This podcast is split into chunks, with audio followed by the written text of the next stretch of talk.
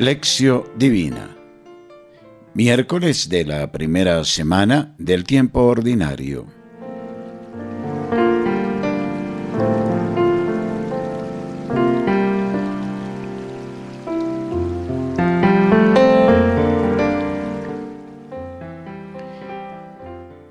Lección.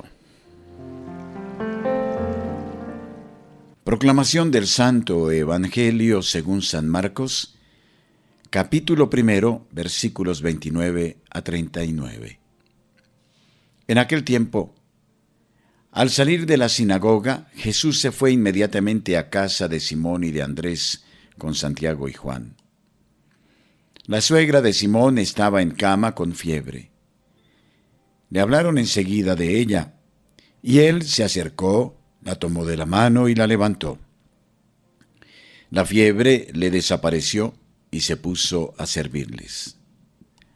Al atardecer, cuando ya se había puesto el sol, le llevaron todos los enfermos y endemoniados. La población entera se agolpaba a la puerta.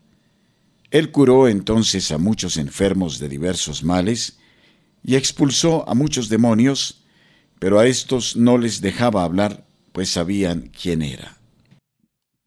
Muy de madrugada antes de amanecer, se levantó Salió, se fue a un lugar solitario y allí se puso a orar. Simón y sus compañeros fueron en su busca.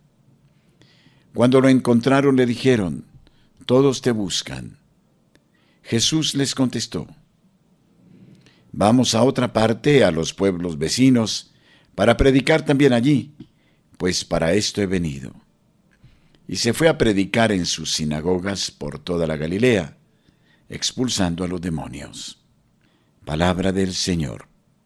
Gloria a ti, Señor Jesús.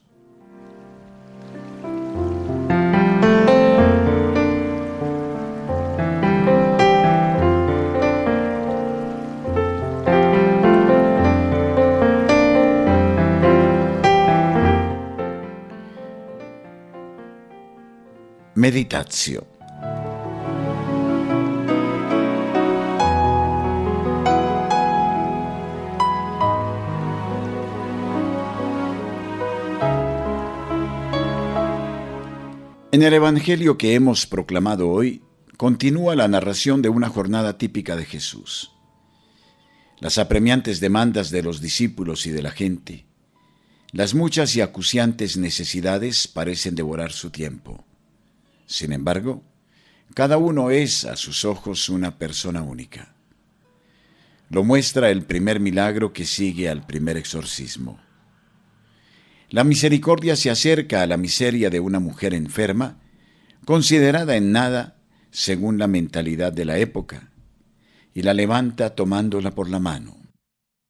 Con la ternura de este gesto, Jesús le restituye no solo la salud, sino también la capacidad de servir, esto es, de amar humildemente. La noticia se difunde enseguida, y Jesús se encuentra cargado de trabajo. Acabado el descanso sabático con el ocaso del sol, todos le llevan a sus enfermos y endemoniados. Se reúne una muchedumbre de menesterosos, de miserables, sedientos de vida. Y la misericordia es como un río de gracia que da de su sobreabundancia a cada uno. Pero ¿cuál es la fuente de este río? También Jesús es como un pobre, necesitado de alcanzar la sobreabundancia del Padre para poderla derramar sobre los otros.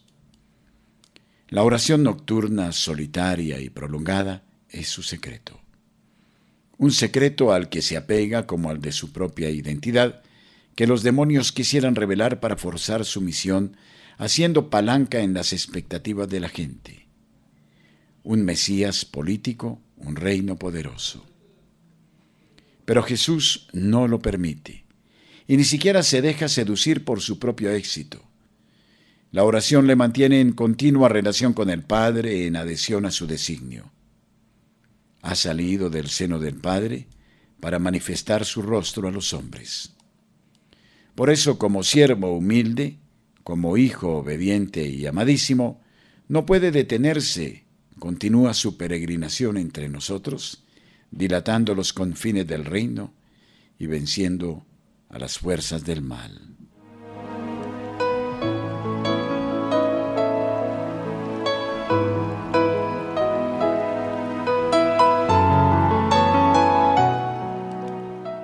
Horacio.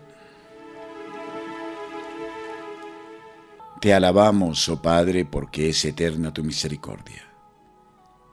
Ayúdanos a comprender sus confines inconmensurables y a acoger con fe tu amor que nos envuelve, nos libera, nos invita a la fiesta de la vida eterna en ti.